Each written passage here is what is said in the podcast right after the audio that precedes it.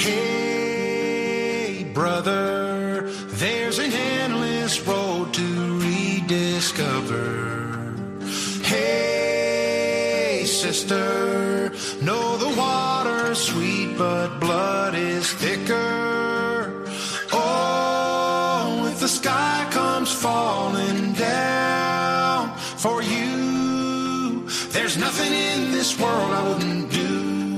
Comienza Protagonistas los jóvenes. Hey, brother?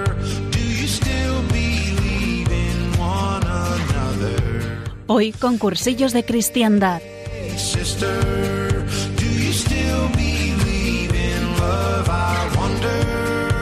Pues muy buenas noches a todos, bienvenidos un mes más a nuestro programa. Ya estamos casi en verano, en Madrid ya estamos en fase 1 y parece que poco a poco vamos acercándonos a recuperar la normalidad. Casi 28.000 fallecidos en nuestro país, según las cifras oficiales, que por desgracia siguen en aumento. Y aunque algunos salgamos de cañas con nuestros amigos, las UCIs continúan recibiendo enfermos. El otro día vi un vídeo que me dejó muy pensativa, un fragmento de Supervivientes, un reality que ha seguido su curso durante la pandemia y durante el cual los concursantes no son informados de nada de lo que ocurre en el mundo real. Y en el vídeo le contaban a una concursante, así a modo de resumen cronológico, todo lo que ha ocurrido en España durante los últimos tres meses. Y no sé qué era más desolador, si la reacción de la pobre mujer o ver condensado en tres minutos todo lo que hemos sufrido. Y es que parece que ya se nos va olvidando, que con cada paseo que damos se nos olvida un millón de muertos, un millar. Con cada cacerolada se nos olvida un aplauso a los sanitarios, con cada cerveza en persona se nos olvida una llamada de impotencia, con cada micha se nos va olvidando el dolor de una Pascua sin comulgar. Cuidado, ¿eh? Por supuesto que no hay que vivir hundido en la pena, que llevamos mucho tiempo rezando para salir de esto y gracias a Dios por fin lo vemos más cerca. Sin embargo, por nuestra actitud, parece que nos acabemos de despertar de un coma en el que caímos a mediados de marzo y no es así. Esto no ha sido un sueño y no podemos actuar como tal. Con el afán de sacar cosas positivas a principio del confinamiento se repetía mucho el eslogan de esto nos va a servir para aprender a valorar las cosas, de esto vamos a salir siendo mejores personas. Y hoy muchos que dijeron esto en su momento dicen, vaya, a lo mejor me equivoqué. Pues hagamos que no sea así, que no tenga que venir otra pandemia para que valoremos los sacramentos, el sagrario, nuestra comunidad, a nuestra familia, a nuestros mayores, a nuestros amigos, nuestro trabajo, nuestros estudios, nuestra rutina, el buen tiempo, los paseos, el campo, los viajes. Que a la vuelta a la normalidad no nos haga volver a dar por sentadas las cosas, que sepamos apreciar todos estos regalos como hemos hecho cuando nos faltaban. Yo soy Esperanza Panizo y esto es Protagonistas los Jóvenes, concursillos de cristiandad de Madrid. Y esta noche me acompaña, como siempre, Antonio Gómez. Hola, Antonio. Buenas noches, ¿qué tal? Y tenemos con nosotros a una invitada muy especial, Mónica Marín. Buenas noches. Hola, buenas noches. Bueno, chicos, después he empezado un poco fuerte, ¿no? pero bueno, es que mmm, siempre pienso que en este programa tenemos que tener mucha alegría, pero, mm, pero también pienso que dentro de la alegría también hay que tener un respeto, ¿no? Por todo lo que, lo que ha ocurrido. ¿Cómo estáis viendo vosotros esta vuelta a la normalidad? Pues la verdad es que me encantaría decir que poco a poco, pero no es real. Eh, es como muy intermitente todo, entre los exámenes que justo me han pillado ahora en justo con, con la vuelta y, y, luego pues la parroquia ayudando en voluntariado y tal, al final estoy como todo súper intenso y, y, un poco me pasa lo que, lo que decías, que, que hay veces que, que se me olvida incluso que pues por desgracia, pues yo era de los que decía, esto nos va a ayudar a ser mejores personas, a pensar más en el otro. Y, y, es verdad que pues en la parroquia tengo mucho contacto con gente y tal. Y, y es verdad que hay gente muy buena, pero también eh, me estoy encontrando con gente que, que eso, que lo único que quiere es lo que, lo que a ellos les preocupa y, y arrasar con todo el mundo. Y, pero bueno, es una pena y esperemos que se pueda ir cambiando poco a poco. Yo la verdad es que, o sea, yo, yo bien, ¿eh? he de decir que, que, a mí la cuarentena tampoco se me ha hecho tan pesada. Eh, tengo la suerte además de, jolín, es que no, no, tengo nada de lo que quejarme, ¿no? Es verdad lo, lo, que decías, que he vivido la Pascua con mucho dolor por no poder ir a comulgar pero eso me ha enseñado a valorarlo, el doble, o sea, emocionarme con una comunión espiritual, por ejemplo, ¿no? O sea, nivel friki de, católico máximo, en plan, poniendo todo monísimo para como cuidar esos pequeños detalles que normalmente no los cuidamos. Y yo sí que creo que hay una esperanza enorme.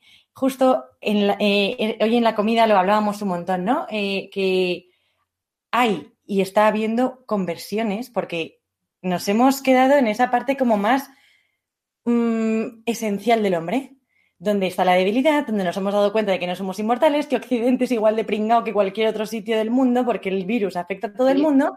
Y yo creo que en ese aspecto sí que hemos, nos han dado una buena de humildad. Em, y sí que creo que ha habido un cambio en esos corazones. De hecho, incluso hablando a nivel más profesional, en lo que son las empresas, todo lo que es la RSC, que es la responsabilidad social corporativa, también va a haber, vamos, un pelotazo en eso. Y sí que se va a notar, se va a demandar muchísimo más que alguien tenga esa preparación personal de cara a lo más humano, ¿no? Pero, por supuesto, que también se está viendo la otra cara de la moneda de, la gente relajada y la gente ya volviendo otra vez al doy por hecho que lo tengo todo. Da rabia, da pena y, esto nos ha pasado a todos, ¿no? ¿Cuántas veces nos hemos ido de, pues de alguna misión o nos hemos ido a, lo que sea, ¿no? De que, te, que aprendes de golpe, llegas, te duran unos días y vuelves otra vez a tu rutina en plan, y todo lo que he aprendido. Pero bueno, veremos, veremos. Yo todavía con esperanza y, un poco a la expectativa. No soy muy de montarme pelis en ese aspecto, así que veremos. Normal, normal. Pero sí, hay que, sobre todo hay que hacer un esfuerzo, que no podemos basarlo todo en la experiencia. Muchas veces tenemos que forzarnos y hacer un ejercicio de voluntad, ¿no? Bueno, sin duda, algo que muchos hemos redescubierto en la situación de confinamiento y de no poder vernos han sido las tecnologías, pues las videollamadas, las misas por YouTube, los testimonios en diferido. Sobre esto sabe bastante nuestra invitada de hoy y de eso hablaremos. Pero primero, Mónica, preséntate un poquito para que nuestros oyentes te conozcan. Vale, pues nada, pues soy Mónica Marín, tengo 25 años, mayor de cuatro hermanos. Eh, la verdad es que con una gracia brutal desde siempre para, para mm, ser consciente de que Dios me acompaña. O sea que en ese sentido siempre he sido una mimada, siempre lo he dicho, no he tenido ninguna dificultad. Eh, en concreto, por ejemplo, en cursillos eh, he descubierto un carisma que a mí me, yo creo que me define y que Dios lo ha puesto en mi corazón desde el principio, que es la evangelización y esa lucha en primera línea, ¿no? Y como ha dicho Esperanza, pues ya hablaremos porque eh, Hatari, que es otra cosa de la que hablaremos, eh, eh, es precisamente eso, ¿no? Y, a mí el cursillo pues me, descubrió que existe una comunidad gigantesca en primera línea de batalla y me alucinó. Y, poco más que decir de mí, o sea, soy logopeda em, y trabajo de ello. También me encanta la pintura, cantar, todo lo que sea el arte me apasiona. Soy, yo me considero una disfrutona de la vida, ¿no? O sea, he disfrutado hasta de la cuarentena, vamos. ese es mi perfil. Y poco más, eso soy yo. Muy bien, tienes un don para la radio, ¿eh? Sí, no sé. Tienes un don para la conversación, sí, sí, sí, sí. Bueno, y, y, bueno, como decía eso, que, que hemos como redescubierto un poco las nuevas tecnologías, ¿no? Que, todo esto habría sido muchísimo más duro sin ellas. Y, y, bueno, si tú tienes experiencia en redes sociales, es sobre todo gracias a Hatari, que lo has mencionado tú. Cuéntanos un poco qué es este proyecto, en qué consiste, de dónde sale. Vale, pues un poco para poner en contexto a todos los oyentes, eh, realmente Hatari surge de algo que, de repente yo tengo en mi corazón, pero desde hace un montón de tiempo, que es una vocación misionera, ¿no? Una vocación como de entrega a todo eso que yo he descubierto y me hace hiper feliz, pues, o sea, es que lo tengo que, lo tengo que contar, me, sale del alma contarlo, ¿no? Y cuando alguien me, me, pregunta, ¿no? Sobre qué es ese tipo de felicidad o por qué, Moni, eres tan positiva en algunas cosas o tal, pues me vengo a esto, ¿no? Y que es la esencia de Hatari. Al final, uno descubre algo que le encanta, ¿no? Y pongo el ejemplo siempre de la película, porque es como lo más mm, básico, yo creo, y se ve fenomenal.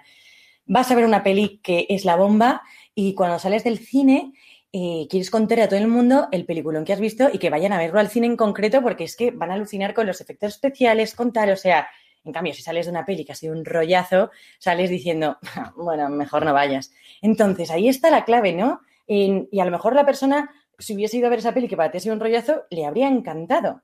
Y ahí está la clave en cómo lo transmitimos, en cómo contagiamos a la gente esas ganas de ver a ver la película.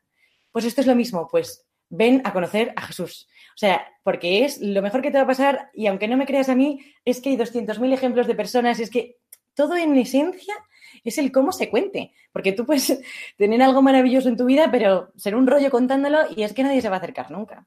Entonces, Hatari surgió un poco de eso, de yo con 18 años ya le empiezo a dar mucho a esto, ¿no? Vengo de unos campamentos que son maravillosos, que son de corona, donde te meten mucho también ya ese quitarte el prejuicio, eh, lanzarte, abrirte, todo eso, ¿no? Y, y, me marcó mucho en mi esencia como persona.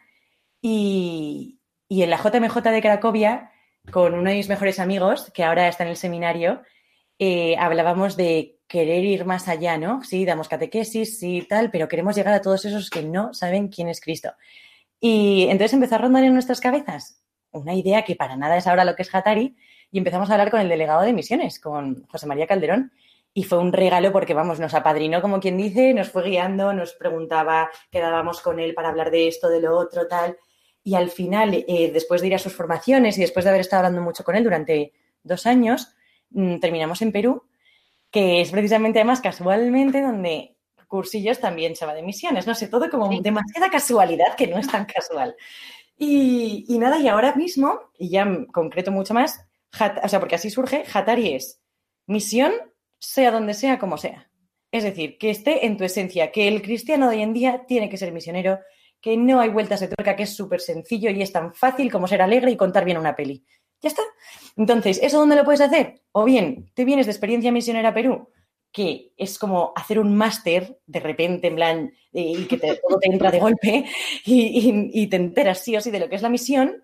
O bien, si uno tampoco es que estés a tope con la fe, mm, no lo ves del todo, tal, pues o al contrario, también estás a tope con la fe, quieres participar en tu día a día haciendo cosas, tenemos los voluntariados que están aquí en Madrid, que también es misión, ¿no? Y yo creo, vamos, es que hoy en día Madrid es tierra de misión a tope y el voluntariado es como una manera muy sencilla de, enseñarle al otro cómo es ese amor de entrega de una manera muy indirecta y es que él lo experimente, perdón, de una manera muy directa y es que él lo experimente. O sea, al final muchas veces en vez de contar la peli es ven, vela tú, y juzgalo tú, ¿no? Pues un poco con Hatari queremos eso todo el rato, todo el rato, todo el rato.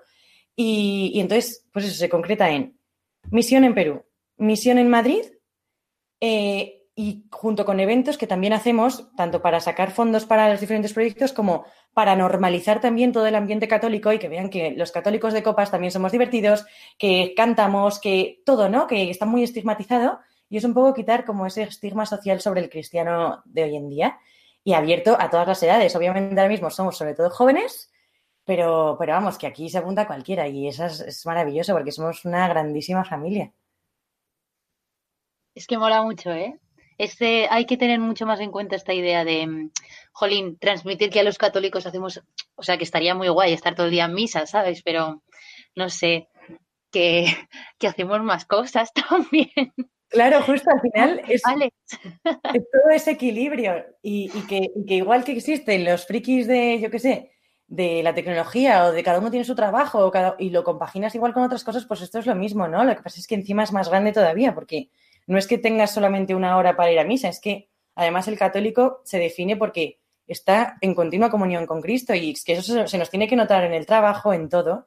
Y Hatari es un poco eso, ¿no? Es como contagiar esa vitalidad. O sea, yo diría que es eso. Y, nada, y es que ahora mismo nos hemos tenido que reinventar en, esta época de coronavirus, vamos.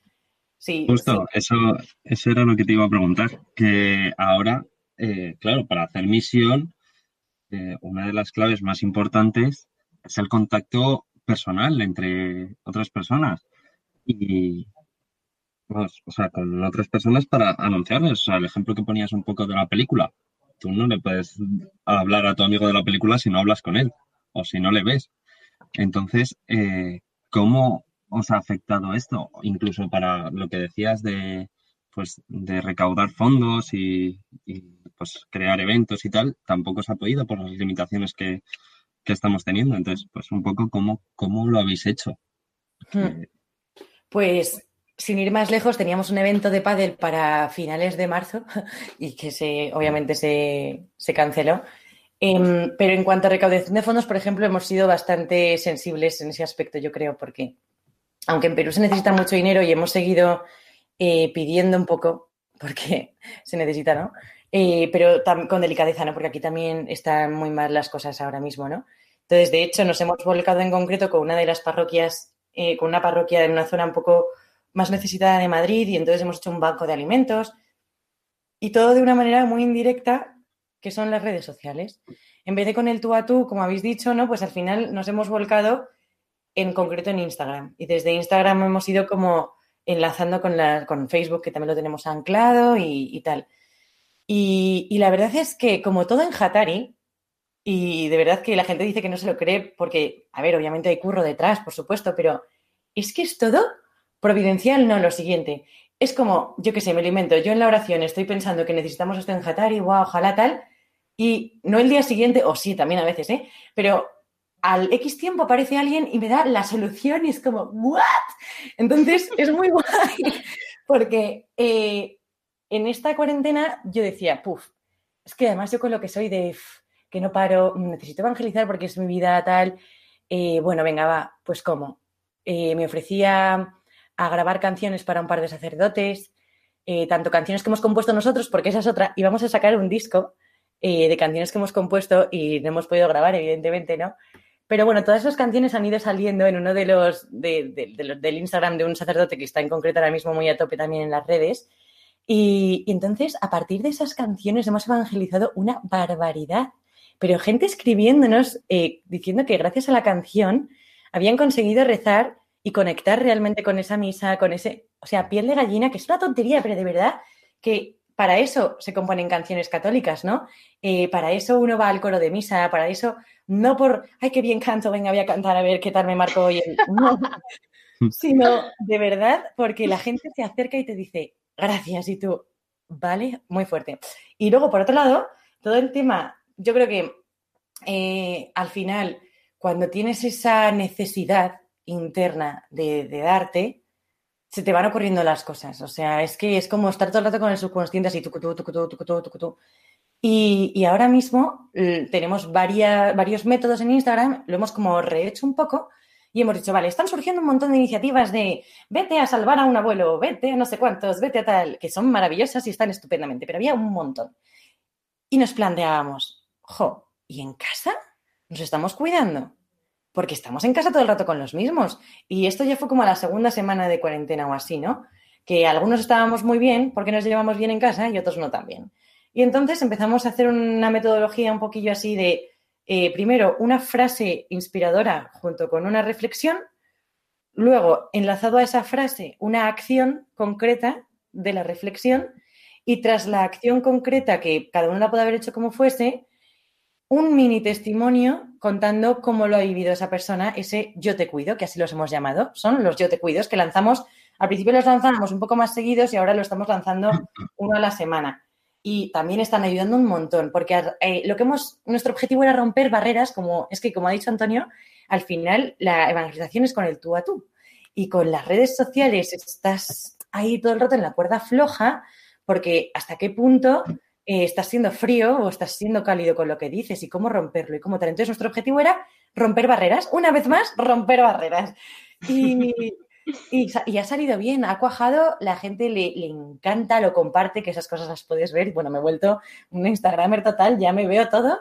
Em, luego también surgió hacer el Misio que, que es como una especie de programa que nos hemos inventado a modo de entrevista todos los lunes eh, que entrevistamos a alguien que o bien se ha ido de experiencia misionera o cómo vive él aquí su misión hoy en día. Eh, entonces ahí ha entrado de todo, ¿eh? O sea, no hay filtro, no hay mucho filtro, la verdad, porque creo, creemos que la misión puede ser continua donde sea y como sea, como he dicho antes.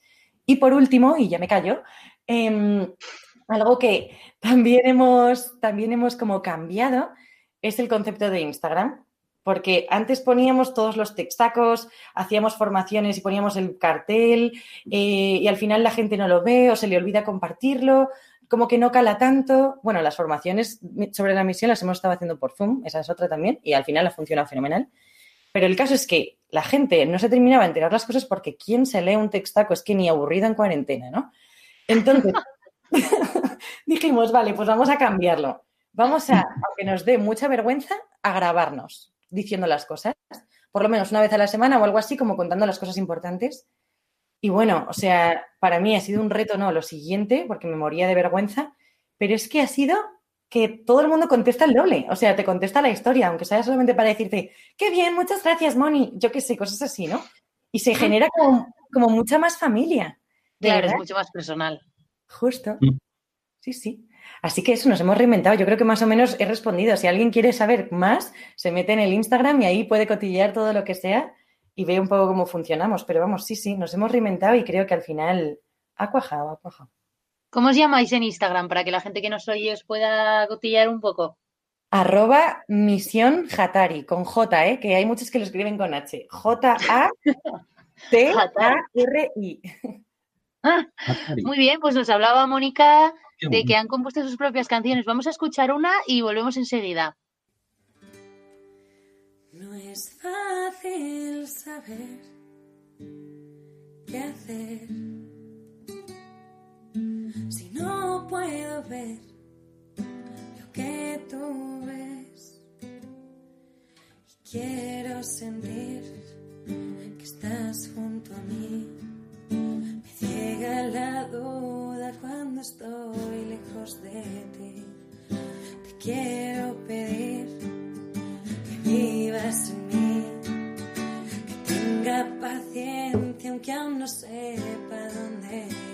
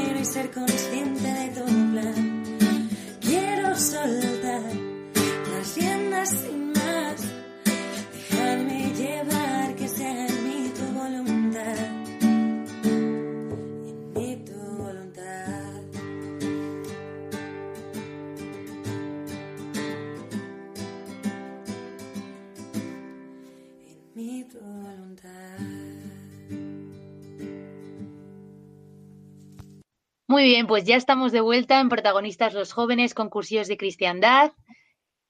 Y nosotros estamos con Mónica Marín, fundadora de Hatari. Bueno, estábamos hablando de las redes sociales. Sin duda hemos descubierto que son importantísimas y que han sido una ayuda esencial durante este tiempo. ¿Creéis que esto ha hecho, o sea, esta cuarentena, ha hecho que cambie la perspectiva de las redes en la gente? Sobre todo por parte de gente más mayor, ¿no? Porque es verdad que mm, la mayoría de jóvenes tiene redes sociales, aunque sea WhatsApp, vamos, WhatsApp tiene mm, hasta las abuelas. Em, pero como que mm, yo sí percibo que ha podido cambiar un poco la perspectiva que tiene la gente de las redes sociales, porque se veían a lo mejor como algo un poco destructor de cómo eran antes las cosas en vez de un instrumento para hacerlas mejores. ¿Vosotros qué pensáis? ¿Creéis que ha cambiado esta forma de ver las redes sociales, sobre todo por gente más mayor o que viene de otra época que no, pues que no era algo tan importante? Pues yo la verdad es que creo que sí. O sea, que, que han cambiado muchas cosas. O sea, desde o sea, ya el mínimo hecho de que se hayan implicado por ejemplo, nosotros eh, que tenemos en cursillos las ultrellas, que pues son esas reuniones semanales, eh, que se encuentran, pues, o sea, nos encontramos mayores, jóvenes, de todo tipo, eh, que, pues, cómo se han implicado y han entrado, pues, en videollamadas por Zoom, por, por Hangouts, para, para vivir y para compartir también cómo estaban viviéndolo y, y es verdad que, yo creo que sí, que, les ha cambiado la forma de, verlo y como herramienta, lo, están descubriendo como herramienta más que como arma. Y, no solo ellos, sino también, pues yo qué sé, o sea, mis padres, eh, igual con, mi hermano. Antes, mi hermano vive en Valencia, por ejemplo, y no hacíamos cuarentena, pero tampoco nos veíamos todos los días. Y, ahora, o sea, con esto, pues semanas sí, días y día también, nos hemos estado videollamando y, y, me lo pedían mis padres. Antes ni siquiera, o sea, era como, venga, vamos a llamar. Y vamos, o sea, yo creo que, ha sido un avance. ¿Tú, Mónica? Sí, yo, yo, también lo creo. Creo que se ha quitado un poco. Bueno, a ver, algunos habrán abusado demasiado ¿eh? de las redes, seguro, porque como ahora estaba todo en casa y con wifi, pues ahí ha estado todo el mundo seguro, ¿no? Pero bueno, aparte de eso, sí, yo creo que sí. Y tal cual, o sea, en otras generaciones donde no era tan normal también, porque es que muchos han tenido que hacer Instagram para seguir una misa online, por ejemplo, ¿no? Cosas así. Eh, entonces, creo que ha sido muy bonito que, se, que redescubran esa parte. Y, y de hecho, a nosotros nos ha pasado. O sea, antes a lo mejor teníamos un perfil muy claro de persona que nos seguía, que era gente de nuestra edad, básicamente, y alguno más mayor, pero ahora eh, hay muchísima más gente de, la de, nuestros padres, en plan, pues en torno a los 50, y, precisamente son incluso casi los que más me contestan, ¿no? A todas esas historias que ponemos, que son como nuestros padres orgullosos, de verdad. Y, vamos, yo creo que sí que ha cambiado esa perspectiva. Sí, sí. Muy bien, pues Mónica nos contaba que, mm, que durante el confinamiento no les ha faltado la evangelización porque han conseguido hacerlo de otra manera, de una forma nueva, pues adaptándose a las circunstancias. Y os pregunto, mm, ¿creéis que esto va a sentar un precedente en la Iglesia? Es decir, ¿creéis que a partir de ahora se usarán más estos medios para evangelizar? A lo mejor antes estaban un poco descuidados. Sin duda alguna, y tal cual, estaban muy descuidados. Mm, yo soy muy poco políticamente correcta, aviso, ¿eh? Pero es que... Eso nos encanta, Moni. Pues, pues voy a decirlo claramente. La iglesia ha estado mucho tiempo siendo una iglesia rancia. De verdad, o por lo menos para las generaciones de ahora. Eh, no te terminabas de sentir identificado porque tú vivías en una parroquia donde el ambiente es fresco, donde el ambiente, bueno, por lo menos en mi caso, ¿eh? habrá parroquias de todo tipo, pero eh, un ambiente un ambiente donde te sientes en paz, eh, divertido, mm, tal, y no te sentías nada identificado con la imagen que había fuera, ¿no? De todo el mundo pensaba, claro, ¿por qué? Pues porque toda la cara, o sea, toda, perdón, toda la ventana de al exterior no era atractiva. Eh, entonces, como hoy en día además se usan las redes para todo y más los jóvenes, pues tú ya te metes en la web de las cosas o en los Instagrams y cosas así y sigues un perfil si te gusta, ¿no? Y, estaban ya empezando a surgir perfiles muy guays, ¿eh? Como por ejemplo jóvenes católicos, eh, no sé, algún otro, ¿vale? Como con frases así inspiradoras, de lectio divina, tal. Pero esta vez se ha tenido que rehacer todo el mundo, o sea, mm, para llegar de alguna manera, ¿no? Y seguir con esa, con esa labor. Y de hecho, eh, creo que en ese aspecto nosotros hemos echado una mano, en concreto, por ejemplo, eh, yo ahora vivo en Majadahonda, pero yo vivía antes en, Madrid, ¿no? Y, mi parroquia era San Jorge. Jorín, San Jorge ha cambiado todo su Instagram y les hemos echado una mano, les hemos echado una mano para cambiar todo ese perfil y que los jóvenes y la gente les siguiese porque es interesante lo que se está publicando. Entonces, es que esa es la clave y con eso, con todo, con las páginas web, con todo, es que hay que ser atractivos, pero porque se supone que queremos, lo que he dicho antes, ¿no? Tú quieres decirle a alguien, ven a ver la película, pero si vas con una cara de pasa a decirle, ven a ver una película, pues claro. Y esto es lo mismo. Y al final no estás, porque hay gente como que esto le parece mal, lo de intentar ser atractivo para los que, pues yo qué sé, para las personas que queremos que se acerquen al, al Señor. Em, como que esto lo ven mal porque dicen, es que mm, la iglesia no tiene que cambiar nada porque no puede salir de su esencia y no podemos cambiar para gustarle a la gente. Pero es que no es realmente eso lo que pasa, es pues muy lo que tú dices, lo que cambia no es la película, es la forma en la que yo le presento la película a la gente. Eso no significa que la película sea distinta. La película es igual de magnífica, lo que pasa es que es verdad que muchas veces con nuestra actitud o a lo mejor nuestra falta de movimiento más visible, eh, hemos hecho parecer que esa película era un peñazo cuando era la mejor de la historia, ¿no? Tal cual. No sé, Antonio, ¿tú cómo lo ves? Pues yo creo que la verdad es que hemos entrado por fin en ese sexto continente eh, y además eh, hemos entrado pisando fuerte en sentido de que, pues eso, lo que decía Mónica, antes había muy pocas cosas eh, pues muy poca cara visible en las redes sociales y, y lo que se veía en las redes sociales muchas veces eran cosas incluso que se hacían mal en la iglesia que las publicaban otros y era lo único que sonaba.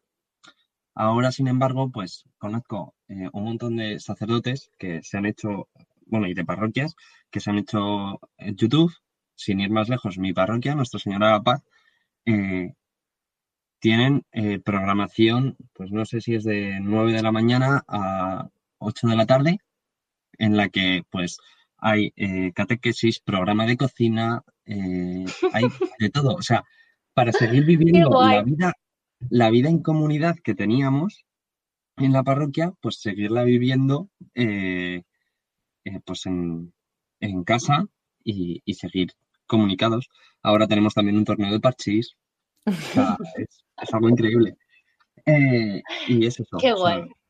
que al final ya acabamos de entrar en, ese continente y es un continente que tenemos que evangelizar igual que se evangelizaron los otros cinco. Y, pues sí. y ha sido.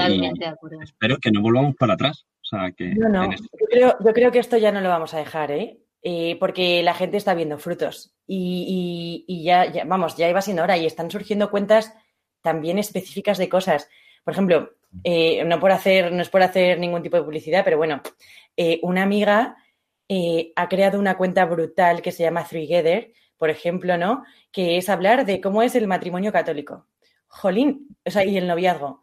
Y de una manera súper guay. O sea, quiero decir, obviamente no es, no es para partirse de risa, quiero decir que es, es una manera dinámica de contarlo, eh, natural, y se necesitaban este tipo de proyectos para naturalizar cómo vive un cristiano hoy en día. Y no es alguien que está eh, en sus costumbres de hace siglos, porque como ha dicho Esperanza, eh, es una película que está pasada de moda, para nada, ¿sabes? Sino que, efectivamente, como es una película de hoy en día y que no va a pasar nunca de moda, los que se tienen que adaptar son las sociedades venideras, ¿no? A, transmitir esa película. Obviamente no, se transmitía igual antes, ¿no? Por eso estaban todas las iglesias llenas de 200.000 figuras, cuadros, porque era la manera de explicarle a la gente la Biblia, ¿no? Que era analfabeta.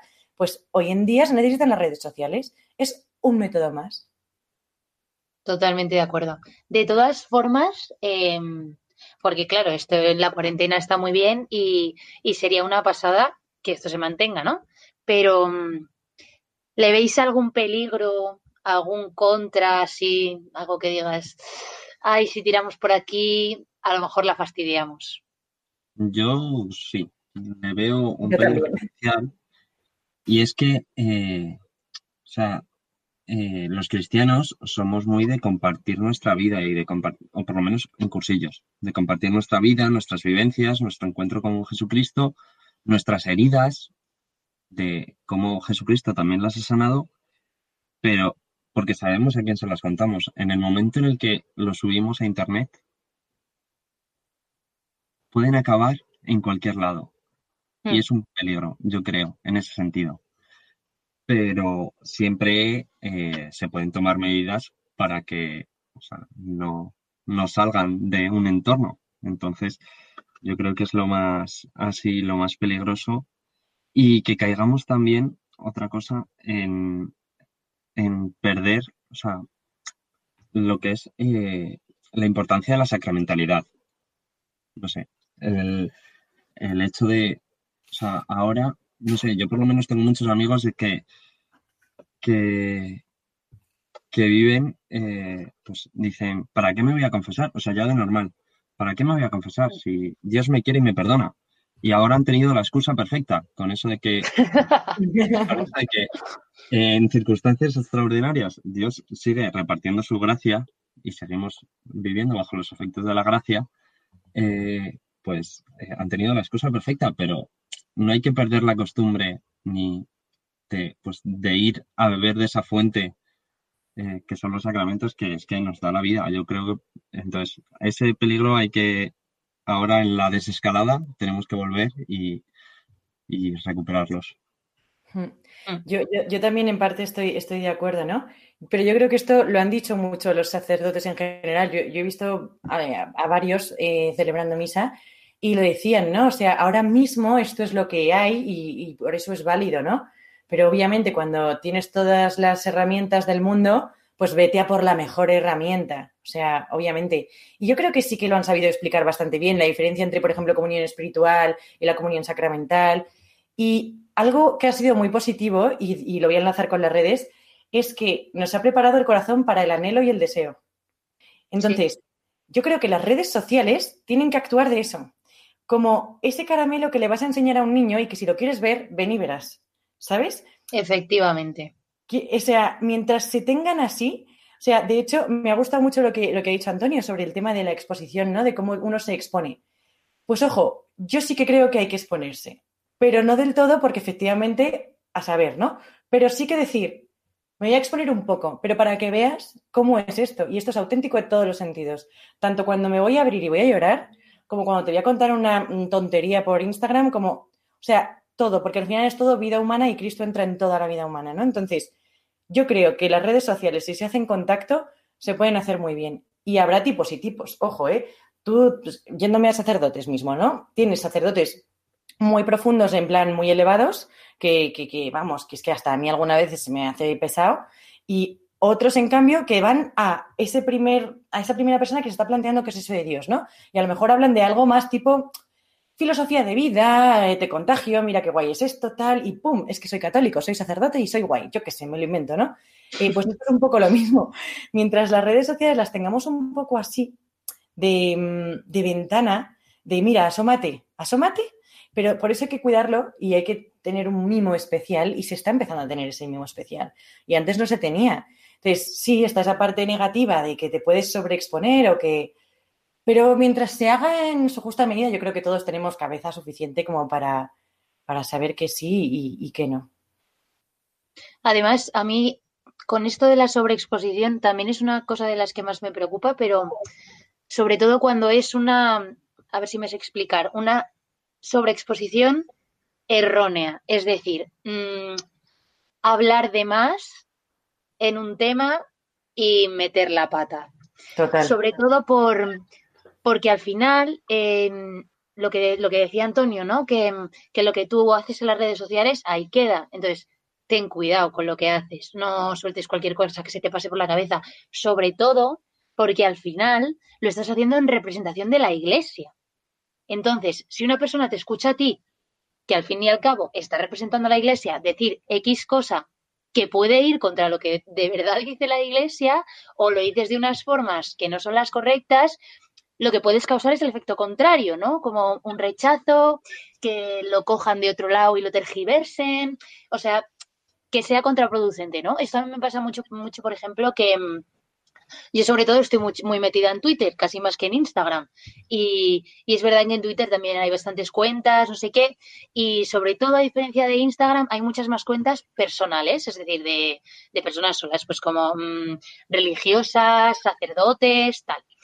Y, es verdad que al final cada uno tiene su proyecto y, cada uno tiene sus métodos y también cada uno es cada uno. La personalidad de una persona no es la misma que la de otra y por ser cristiano no significa que tengas que ser de X ideología política y, al final eres libre, ¿no? Pero, o sea, a mí me duele mucho porque es que yo he visto mm, con discusiones entre sacerdotes en Twitter.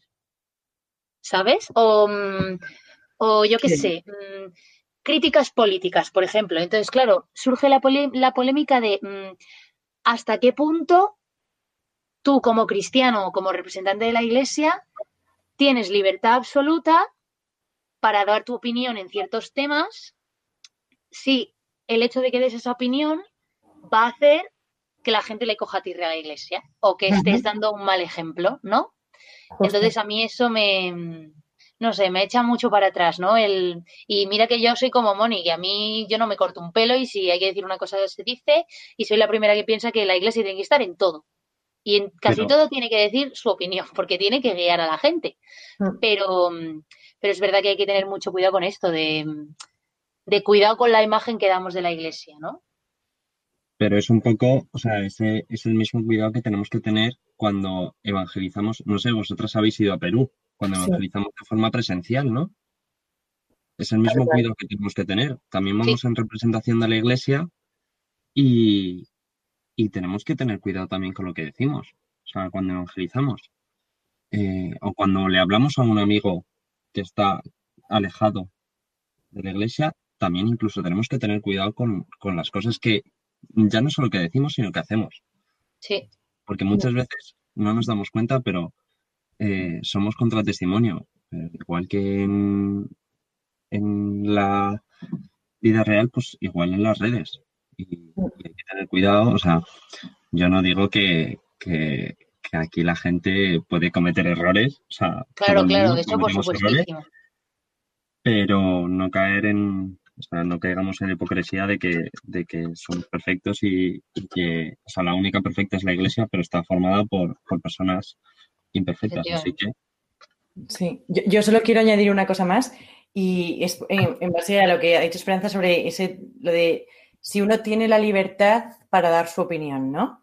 Que yo creo eh, que esa libertad se tiene que aprender también a ejercer, ¿no? Y de hecho yo creo que también será algo que en el seminario se terminará estudiando las redes sociales, cómo actuar. De verdad, yo estoy convencida de que en algún, momento, algún momento se estudiará todo esto, pero porque es que, como, como ha dicho antes Antonio, es que es otro continente más que hay que evangelizar, que son las redes sociales, y es que es así. Y, y el caso es que hay que aprender a ejercer esa libertad, porque muchas veces, y a mí es que esto es algo que siempre me marca un montón, ¿no? En base de cómo tú, o sea, en base a cómo tú eh, la ejerzas, te quita o te, o te da más libertad todavía, ¿no? Y yo creo que muchas veces cuando damos una opinión fuera de lugar o poco pensada en este aspecto, al final te va a quitar libertad de expresión y de todo porque te van a haber entendido mal, porque tú no querías decir esto. O sea, yo no creo que detrás de una opinión de una persona haya una mala intención, ¿no? Entonces yo me imagino a la persona luego hiperagobiada, en plan, Buah, la he liado, eh, se me está yendo esto de las manos, una discusión he montado, yo qué sé, ¿no? Me lo estoy imaginando pues pobre, porque, porque ha sido casi sin quererlo, porque no sabía que esto se iba a interpretar así. Hay que tener tanto cuidado, hay que tener tanto mimo en las redes sociales, porque es que lo, has hecho, súper guay, este, es que al final es una manera eh, en la que estamos siendo testigos, estamos contando la peli. Y hay que saber contar la peli sin hacer un súper spoiler para que la persona no se quede con tu experiencia, sino que quiera vivir la suya. Y hay que contarla guay para que quieran ir a verla, ¿sabes? Pero que la redescubran ellos. Yo creo que algunas veces en general, incluso también cuando misionamos fuera, en plan en el tú a tú, eh, nos equivocamos. Porque no hay que misionar, bueno, también esta es mi opinión, ojo, ¿eh? no es misionar contando al otro quién es Cristo, tipo, mm, pues Jesús es así, así, así, y bla, bla, bla. No, no, es que a través de tu vida y tu manera de vivir, el otro diga, ¿qué come? Este para ser, para ser así de feliz, para entregar su vida, y en ese proceso que él conozca a Cristo y tendrá una cara específica para él. Algo que decimos mucho cuando hablamos de la inculturización del Evangelio y cosas de estas es que Cristo tiene rostro específico para cada uno de nosotros. Nosotros nos lo imaginamos occidental porque es lo más fácil, El chino se lo imaginará chino y el peruano peruano. O sea, al final, esa es la grandeza de Cristo, que, que es que se hace para ti y es por ti. Y entonces eh, tú no puedes tampoco coger y coaccionar eh, una opinión o una manera de pensar con una ideología tuya propia creada, porque Cristo está por encima de esa ideología, ¿no? Es conocer a una persona. Entonces, yo creo que ahí eh, es, es con eso con lo que hay que tener ese mimo, yo creo, ¿no? Sí. Bueno, pues que antes no lo he dicho, la canción que hemos escuchado antes se llama En mi tu voluntad y es original de Hatari. Y ahora vamos a escuchar otra que se llama No te canses madre. Enseguida volvemos. Una madre como tú no se cansa de esperar al que se aleja, de abrazar lágrimas secas. Una madre como tú no se cansa de acariciar al que está herido, de consolar a su débil hijo. No te canses,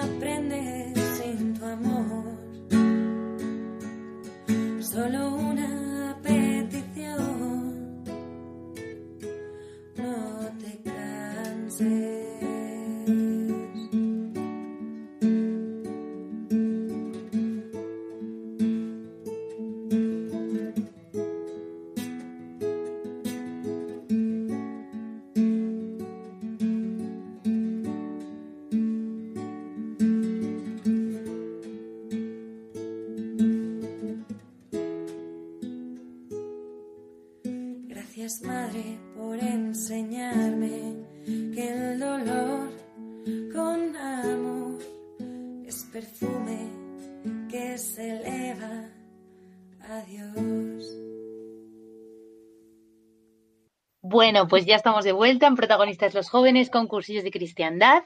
Y eh, bueno, como decíamos al principio, eh, las iglesias ya están abiertas y han vuelto las Eucaristías. Entonces, Antonio, ¿cuáles son las recomendaciones sanitarias para esta vuelta a los sacramentos? Pues aunque todos, bueno, la mayoría ya hemos ido a alguna misa y ya seguramente nos lo hayan explicado y, y mucha gente ya tenga práctica y todo, eh, lo primero, siempre tenemos que llevar la mascarilla puesta. Las manos lavadas y un gel hidroalcohólico en el bolsillo.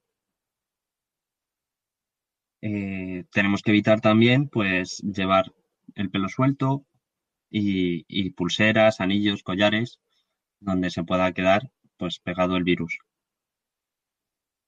Eh, tenemos que ir también, pues, con un tiempo prudencial para, pues, evitar también aglomeramientos en las puertas y, poder, pues, hacer una higiene previa antes de entrar en el templo, pues lavarnos los, los- el calzado, eh, las manos, eh, colocarnos en nuestro sitio sin, sin tampoco tener mucho contacto. Y luego ya una vez dentro, eh, tenemos que tener, pues, de primeras, entre nuestro asiento y el de al lado, dos metros de distancia. Eh, dos metros aproximadamente. Eh, con la mascarilla puesta y, y bueno, luego eh, a la hora de arrodillarnos, pues tenemos que evitar el tocarnos, pues, el tocar el banco, el, y luego tocarnos la cara, o sea, un poco, pues, la normativa general. Y luego, importante, eh, a la hora de comulgar. Ciertamente no es obligatorio, pero es muy recomendable, altamente recomendable, por favor, comulgar en la mano. eh, para así evitar el contagio. Eh, porque por lo que sabemos, por los estudios de ahora, hasta ahora, se contagia por, por las partículas de saliva. Entonces, si nosotros comulgamos en la boca, eh, esas partículas, y nosotros estamos contagiados, aunque no tengamos síntomas, esas partículas van a la mano del Claro. sacerdote Y esa mano va al siguiente. Justo. Entonces, siempre en la mano, por favor. Eh, pues nos retiramos la mascarilla, nos desinfectamos las manos, ponemos eh, la mano, comulgamos y otra vez la mascarilla enseguida puesta.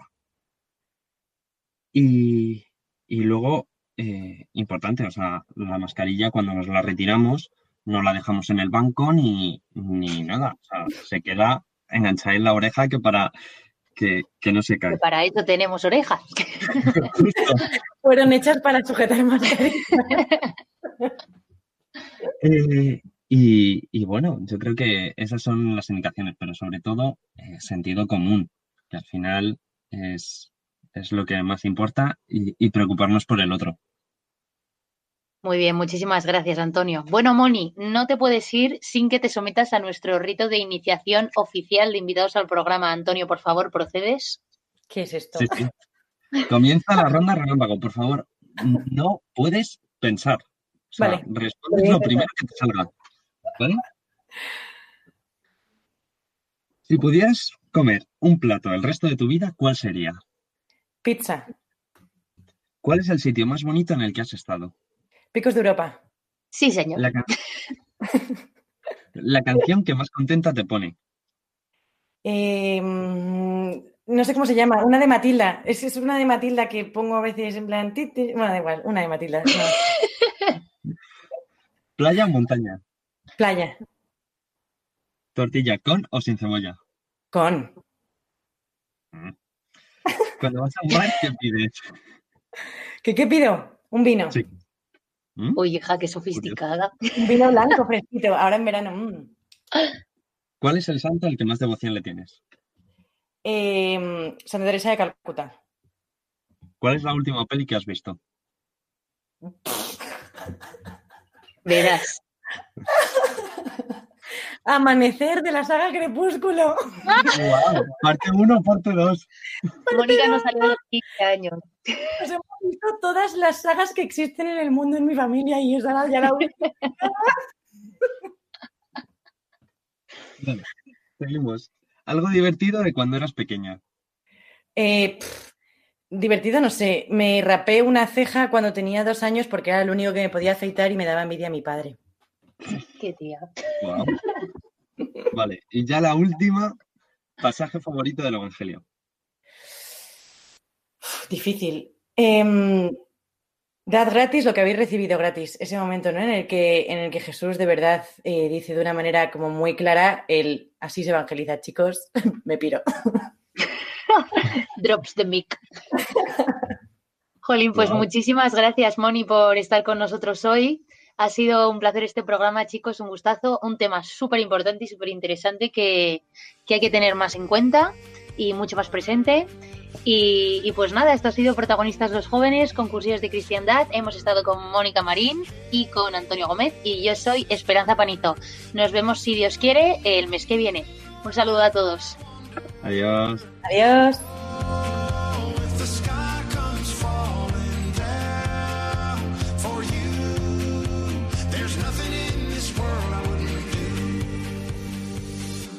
Han escuchado Protagonistas los jóvenes, hoy concursillos de cristiandad.